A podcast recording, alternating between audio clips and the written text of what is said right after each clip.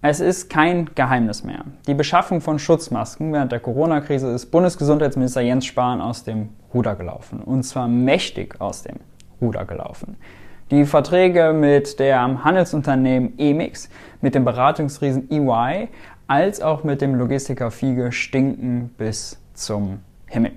Zeit, das Ganze einmal chronologisch aufzuarbeiten.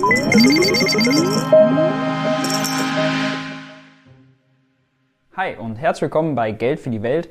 Ich bin Maurice und auf diesem Kanal dreht sich normalerweise alles um die Frage, wie geht progressive Wirtschaftspolitik. In diesem Video geht es aber mal ein bisschen investigativer zu und wir schauen uns die Beschaffung von Schutzmasken während der Corona-Krise an.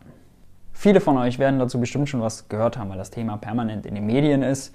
Und klar ist, Jens Spahn hat Chaos produziert und fragwürdige Deals gemacht. Ich arbeite seit ungefähr einem Jahr als wissenschaftlicher Mitarbeiter im Bundestag auch an dem Thema und dachte, ich bereite euch das Ganze mal chronologisch auf, denn dann wird besonders klar, in wie vielen Widersprüchen Jens Spahn sich beim Thema Maskendeals eigentlich verstrickt. Ausgangspunkt der ganzen Maskenmisere war eine fehlende Pandemiereserve und die fehlende Möglichkeit von Produktionskapazitäten im Inland. Das Bittere, schon im Bericht zur Risikoanalyse im Bevölkerungsschutz 2012 wurde darauf hingewiesen, dass im Pandemiefall die Nachfrage nach persönlicher Schutzausrüstung, sprich Masken, deutlich schneller steigen kann, als die inländische Industrie die Sachen produzieren kann, sodass es eventuell zu Engpässen kommt. Seit Veröffentlichung dieses Reports, also seit knapp acht Jahren, ist das Bundesgesundheitsministerium ein unionsgeführtes Ministerium. Erst von Hermann Gröhe, jetzt von Jens Spahn. Beide haben aber acht Jahre lang gepennt, sodass in der Pandemie genau das eingetroffen ist, was in diesem Bericht schon antizipiert wurde und hat eben notwendig gemacht, dass Jens Spahn dann im Februar, März, April 2020 ganz hektisch auf Shoppingtour gehen musste. Bei so einer weltweit grassierenden Pandemie ist es mit der Shoppingtour nach Masken natürlich nicht so einfach, denn überall gibt es Nachfrage danach und deswegen waren die Masken im März 2020 tatsächlich extrem hart umkämpft. Nicht zuletzt deshalb verhängte sogar Deutschland selber im März 2020 auch einen eigenen Exportstopp. Über verschiedene Beschaffungskanäle versuchte das BMG, das Bundesgesundheitsministerium, dann händeringend an Masken zu kommen. Von Direktverträgen mit Lieferanten über Kooperationen mit großen deutschen Unternehmen wie VW oder BASF, die über Einkaufsnetzwerke in Asien verfügen, bis hin zu einem ganz speziellen Ausschreibungsverfahren, dem sogenannten Open House Verfahren, zu dem wir nachher noch kommen. Das gesamte Auftragsvolumen hinter der gesamten Beschaffung lag bei mehreren Milliarden Euro und einen der dicksten Verträge zog die Firma Emix an Land. Firma Emix, wer ist das? Nun, das ist eine Firma aus der Schweiz von zwei geschäftstüchtigen Jungunternehmern, die im Import-Export-Business tätig sind. Die zwei Jungunternehmer schafften es tatsächlich zwischen März und April ganze vier Verträge mit dem Bund zu schließen. Gesamtwert knapp eine Milliarde Euro, die sich nachher auf 670 Millionen Euro reduzierten, weil Liefermenge und Preise dann doch noch gedrückt wurden. Das Besondere aber an der Firma Emix ist, sie schafften es, den Bund zu Mondpreisen zu ködern. Bei den ersten drei Verträgen, da ging es um ungefähr 50 Millionen Masken, vereinbarte der Bund mit der Firma Amix einen Stückpreis von 7,95 Euro. Nach Verhandlungen konnte der nachher noch auf 5,95 gedrückt werden. Beim vierten Vertrag zahlte der Bund 5,40 pro Maske. All das für ein Produkt, das vorher noch für unter einem Euro, weit unter einem Euro beschafft wurde und das auch zu dieser Zeit im März, April als extrem viel Druck auf dem Markt war, noch von vielen Lieferanten für 1,80, 2 Euro, knapp über 2 Euro angeboten und geliefert wurde. Emix machte aber nicht nur Deals mit dem Bund, sondern auch zu Hause in der Schweiz, als auch bei uns hier in NRW und Bayern. Da lagen die Preise tatsächlich manchmal noch weiter oben 88, 89 und höher. Kein Wunder also, dass sowohl in Bayern als auch in der Schweiz dazu jetzt Ermittlungen laufen. Gegenüber der NZZ berichteten die Jungunternehmer Anfang des Jahres, dass ihre Marge für Geschäfte in der Schweiz zwischen 20 und 30 Prozent gelegen hätte. Und auf Nachfrage von WDR, NDR und Süddeutscher Zeitung mit Bezug auf die Geschäfte, die EMIG mit dem Bund abgewickelt hat, teilte Emix mit, dass die Marge erheblich unter 50 Prozent gelegen hätte. Gut, unter 50 Prozent ist natürlich nicht besonders aussagekräftig. Wenn man aber nur die 20 und 30 Prozent nimmt, dann sieht man schnell, dass die Emix-Jungs wahrscheinlich zwischen 100 und 200 Millionen Euro für ihre Deals mit dem Bund bekommen haben. Kein Wunder also, dass einige Wochen später Bentleys und Ferraris auf dem Firmenparkplatz standen. Die große Frage ist natürlich, wie kam Emix trotz Mondpreisen denn eigentlich mit dem Bund, mit NRW und mit Bayern ins Geschäft? Gut, die Antwort ist Kontakte. Genauer gesagt Andrea Tantler, CSU-Lobbyistin und Tochter des ehemaligen CSU-Generalsekretärs Gerold Tantler, der natürlich innerhalb der Union und in Bayern bestens vernetzt ist. Tantler selbst gründete kurz vorher nochmal schnell die Beratungsfirma Little Penguin, um die ganzen Geschäfte darüber abzuwickeln. Über die CSU-Europaabgeordnete Monika Hohlmeier, Tochter des früheren bayerischen Ministerpräsidenten Franz Josef Strauß, seinerseits auch wieder bestens in Bayern und in Unionskreisen vernetzt, fand Tantler dann den direkten Kontakt zu Jens Spahn und verhandelte auch mit Jens Spahn den Emix-Deal persönlich am Telefon. Wie das Ergebnis natürlich zeigt, war die Verhandlung recht fruchtbar. Von Emix bekam Tantler zwischen 5 und 7,5 Prozent Provision für den Deal. Heißt, wenn man das mal schnell durchrechnet, hat Frau Tantler für ein paar Telefonate und Vitamin B zwischen 30 und 50 Millionen Euro kassiert. Nicht schlecht. Um noch besser zu verstehen, warum die Emix-Deals so absurd sind, müssen wir auch über das zuvor genannte Ausschreibungsverfahren sprechen. Denn im März 2020 entschied das BMG, die Anwaltskanzlei Müller-Wrede damit zu beauftragen, ein Ausschreibungsverfahren zu konzipieren. Und so entstand das sogenannte Open House Verfahren. Das Open House Verfahren war ein Ausschreibungsverfahren, bei dem jeder Lieferant, der zu 4,50 Euro pro FFP2-Maske bis Ende April an einen genannten Ort liefern konnte, automatisch einen Zuschlag erhalten hat. Das BMG legte sogar noch einen drauf, indem es versprach, eine Woche nach Lieferung und Rechnungserhalt auch gleich zu zahlen. Als das BMG das Open House Verfahren Anfang April online gestellt hatte, wurde es gleich mit Masken und Verträgen zugeschüttet. Es war quasi wie eine öffentlich gestellte Facebook-Party, die gecrashed wurde und eskaliert ist. Warum? Nun, die 4,50 Euro waren scheinbar für viele Lieferanten, erst recht, wenn man einen Deal mit dem Bund eingeht und nach einer Woche die Kohle auch bekommt, ein goldener Deal, Aussicht auf einen goldenen Handschlag.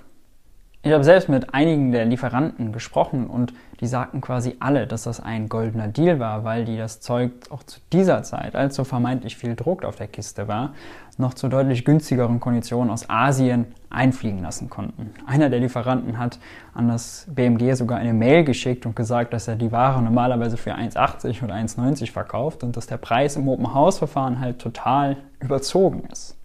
Bei Aussicht auf solche Gewinne ist es natürlich kein Wunder, dass das BMG nach einer Woche schon 1000 Angebote und etwas mehr als 730 geschlossene Verträge zu behandeln hatte. Das war allerdings Chaos für das BMG, weil es mit so vielen Aufträgen gar nicht gerechnet hatte und gar nicht die personellen Kapazitäten dafür hat, um das alles abzuwickeln. Um das absehbare und ja auch selbst verursachte Chaos in den Griff zu bekommen, holte Jens Spahn dann die Berater von EY, Ernst Young, ins Haus. Und zwar ohne Ausschreibung, ohne mit Konkurrenten zu verhandeln und für ein üppiges Honorar von 9,5 Millionen Euro. Erst war der Vertrag nur auf ein halbes Jahr ausgelehnt, wurde dann aber nachher auf 18 Monate ausgeweitet. Insgesamt hat EY während der Corona-Zeit mit dem BMG rund 40 Millionen Euro Honorare verdient. EY ist außerdem die Wirtschaftsprüfungsgesellschaft, das auch nochmal zu erwähnen, die beim Skandalunternehmen Wirecard zehn Jahre lang frisierte Bilanzen abgenickt hat und gegen das schon 2019 auch Vorermittlungen bei der Wirtschaftsprüferaufsicht, der APAS, liefen, nachdem die Financial Times über mögliche Scheinumsätze bei der Wirecard berichtet hatte. Angesprochen auf diese Thematik begründete Spahn die Vergabe an EY damit, dass man eben total schnell handeln musste und in so einer Dringlichkeitssituation eben keine, Zitat, klassischen sechsmonatigen Vergabeverfahren anwenden könne. Das ist allerdings ein großer Witz, denn Spahn hat nicht mal mit Konkurrenten verhandelt und kurz vorher hat die EU eine geänderte Leitlinie erlassen, wonach öffentliche Aufträge mit deutlich kürzeren Ausschreibungsfristen und Verhandlungsfristen vergeben werden könnten. Das waren ca. 15 bis 30 Tage. Ein paar Details kam es noch drauf an. Auf jeden Fall wesentlich kürzer als die sechs Monate, die Jens Spahn da als Strohmann-Argument anführt. Außerdem haben Vergaberechner schon weit im Voraus gesagt, dass das Open House Verfahren absolutes Chaosverfahren ist und ist heftig kritisiert. Das heißt, man hätte schon weit im Voraus absehen können, schon als man es konzipiert hat, dass das Open House Verfahren Chaos verursacht, dass das BMG personell überfordert sein wird und dass man Hilfe von außen braucht. Als EY dann am 7. April die Arbeit aufgenommen hat, war die erste Amtshandlung das Open House Verfahren, die Auktion abzubrechen, damit es keine neuen Verträge mehr gibt. Denn, wie gesagt, das BMG war schon längst zugeschüttet mit viel zu vielen Verträgen. Das nächste Ziel war dann die Abwicklung. Sprich, EY wollte für das BMG aus möglichst vielen Verträgen rauskommen, denn das BMG wollte gar nicht so viele Masken haben und hatte auch gar nicht so viele Gelder aus dem Haushalt freigegeben bekommen, um so viele Masken zu kaufen. Das heißt, ganz kurz war auch das Problem der Haushaltsuntreue ein Thema, denn ein Open-House-Verfahren, was eben keinen Deckel nach oben hat, ist mit dem Prinzip des Haushaltsvorbehaltes eigentlich nicht vereinbar. Um aus diesen Verträgen rauszukommen, nutzte EY dann natürlich die ganze Abgeklärtheit und Erfahrung der eigenen Rechtsanwälte, was man dann alles halt so machen kann. Zum Beispiel nutzten sie angeführte Qualitätsmängel, die sie mit wirklich fragwürdigen Prüfungsverfahren belegen wollten, um aus den Verträgen rauszukommen und auch den Logistiker Fiege, der eben die logistische Abwicklung für das BMG bei den ganzen Maskenbeschaffungen abwickeln sollte, indem sie den Lieferanten eben keine Lieferzeitfenster zur Verfügung gestellt haben. Das heißt, die Lieferanten wollten eigentlich Ende April liefern, haben aber kein Anlieferzeitfenster bei dem Logistikunternehmen bekommen. Und das nutzte man dann, um eben darauf zu pochen, aus den Verträgen rauszukommen bzw. nicht zu bezahlen. Die Folge? Etliche Lieferanten klagen in Bonn auf Lieferung und Bezahlung bzw. Schadensersatz. Viele von ihnen haben tatsächlich arge Probleme, weil sie Kohle ausgegeben haben, die Masken zu beschaffen und bis heute dafür nicht bezahlt wurden. Insgesamt 89 Klagen sind da eingegangen, 70 sind noch rechtsanhängig, Streitwert ca. 206 Millionen Euro. Dazu kommen Rechtskosten für den Bund in Millionenhöhe. Wer sich dazu näher einlesen will, dem empfehle ich diesen Tagesschauartikel. Zurück zu den Masken. Was hier eigentlich lustig ist, ist, dass die CDU ja immer die Marktwirtschaft hochhält. Wenn sie aber wirklich an die Marktwirtschaft glaubt und sich selbst nicht verspotten will, dann müsste sie eben auch an die Marktmechanismen glauben, an Angebot, Nachfrage und Preis. Und wenn bei einem Preis von 4,50 Euro eben deutlich, deutlich mehr Angebote einflattern, als man denn eigentlich haben will, war der Preis offensichtlich doch nicht so marktüblich und lag über dem Marktpreis. Das genau will die CDU aber nicht eingestehen und gibt überall an, das BMG gibt überall an, dass die Preise marktüblich und marktgerecht waren und begründen das mit einer Preisstichprobe, die EY Ende April durchgeführt hat, wo sie 19 Preisproben von FFP2-Masken genommen haben und da im Schnitt auf einen Preis von 6,35 Euro kamen. Das Problem, EY hat im Nachhinein noch häufiger so Preisstichproben gemacht und die sind dann zum Teil auch veröffentlicht worden und das Bittere ist halt, es ist ungelogen, eigentlich nicht viel mehr, als dass EY auf Plattformen wie geizhals.de geht und da schaut, welche Preise für Masken aufgerufen werden. Das ist aber natürlich keine qualitative Stichprobe, die nach Liefermenge unterscheidet, die unterscheidet, ob es um privat oder gewerblichen Kunde geht und so weiter und so fort. Das heißt, diese Preisstichproben sind eine absolute Farce und eigentlich nicht haltbar. Auf Nachfrage antwortete das BMG zuletzt, dass man sich nicht mit den europäischen Gesundheitsministerkollegen aus Spanien, Italien, Frankreich, Österreich und so weiter ausgetauscht habe, zu welchen Preisen die denn einkaufen. Dazu lägen keine Daten vor, heißt es dann. Das wäre aber natürlich interessant gewesen, um die Preise zu vergleichen. Die brauchten ja auch alle Masken, um dann zu gucken, ob das BMG denn teuer oder günstig eingekauft hat. Insgesamt wird aber klar, die ganze Argumentation, dass die 450 marktgerecht seien, ist auf sehr dünnen Brettern gebaut. Und jetzt haben wir den Punkt erreicht, wo es krass absurd wird. Nämlich, pass auf, am 8. April hat das BMG das Open House Verfahren, wie gesagt, geschlossen, weil man mit Masken zugeschüttet wurde.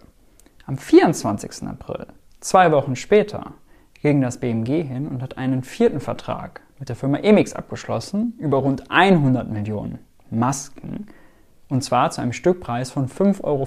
Also einem Preis, der deutlich über dem Stückpreis aus dem Open House Verfahren liegt, zu dem man ja noch mehr Masken hätte beschaffen können, aber nicht gewollt hat, weil man eben schon zu viele Masken aus dem Open House Verfahren hatte und damit zugeschüttet wurde.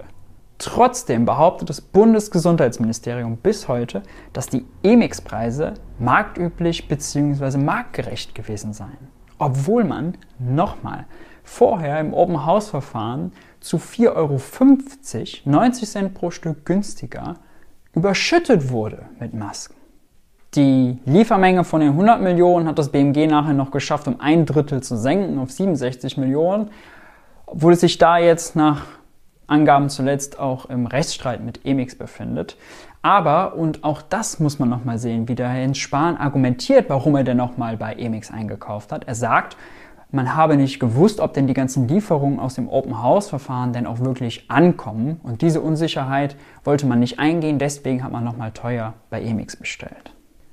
Das ist aber deshalb Unsinn und wirklich absurd, weil eine Woche später ja die Logistikfirma Fiege, die die Abwicklung übernommen hat, überfordert war mit den ganzen Anlieferungen, beziehungsweise EY das womöglich auch so gemogelt hat, dass die Anlieferzeitfenster extra nicht verteilen, damit die Lieferanten aus dem Open House Verfahren nicht liefern können, denn das BMG bzw. EY wollte ja aus den Verträgen rauskommen, weil man viel zu viele Masken und viel zu viele Verträge geschlossen hatte. Weshalb man sich nochmal jetzt gerade im Landgericht Bonn immer noch über mehrere hundert Millionen Euro streitet.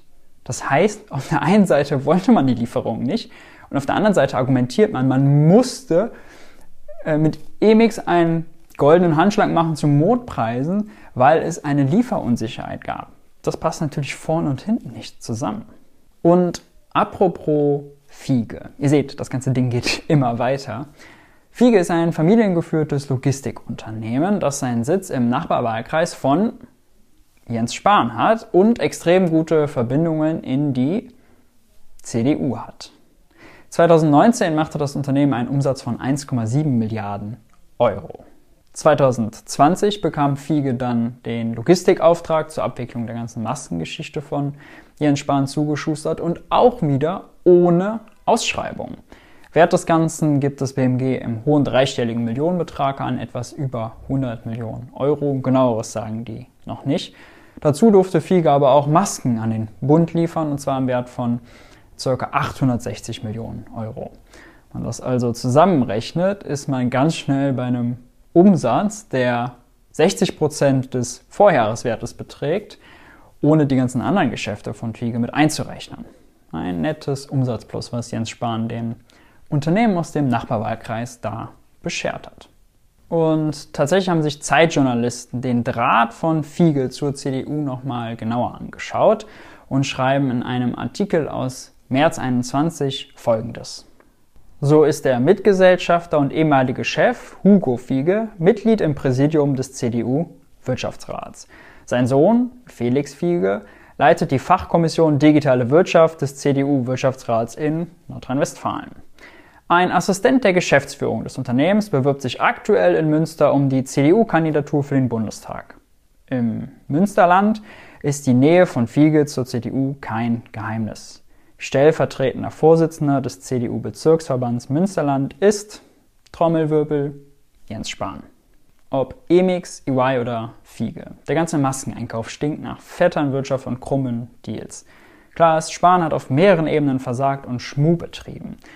Dazu kommen noch die ganzen Maskenvermittlungsdeals von Unionskollegen wie Sauter, wie Nüstlein, wie Hauptmann, die ich jetzt hier ausgelassen habe. Dazu kann ich euch auf jeden Fall die Sendung in der Anstalt empfehlen, die das großartig aufgearbeitet haben. Gerade in Bezug zu den anderen Unionsabgeordneten und deren Maskendeals und diese Verbindung zu Tandler, der CSU-Lobbyistin, stellt sich für mich die Frage, liegt es alles wirklich nur an persönlichem Bereicherungsmotiv der jeweiligen Betroffenen oder geht es tatsächlich um was Größeres? Hat das Ganze noch System? Keine Ahnung, werde ich auch in diesem Video nicht aufklären können. Äh, wir schauen, was noch so rauskommt. Wenn dir das Video aber gefallen hat, dann freue ich mich, wenn du ein Like da lässt, wenn du ein Abo da lässt, wenn du die Glocke aktivierst. Fragen und Anmerkungen gerne unten in die Kommentare und ansonsten Bleib gesund und ich hoffe, wir sehen uns beim nächsten Video.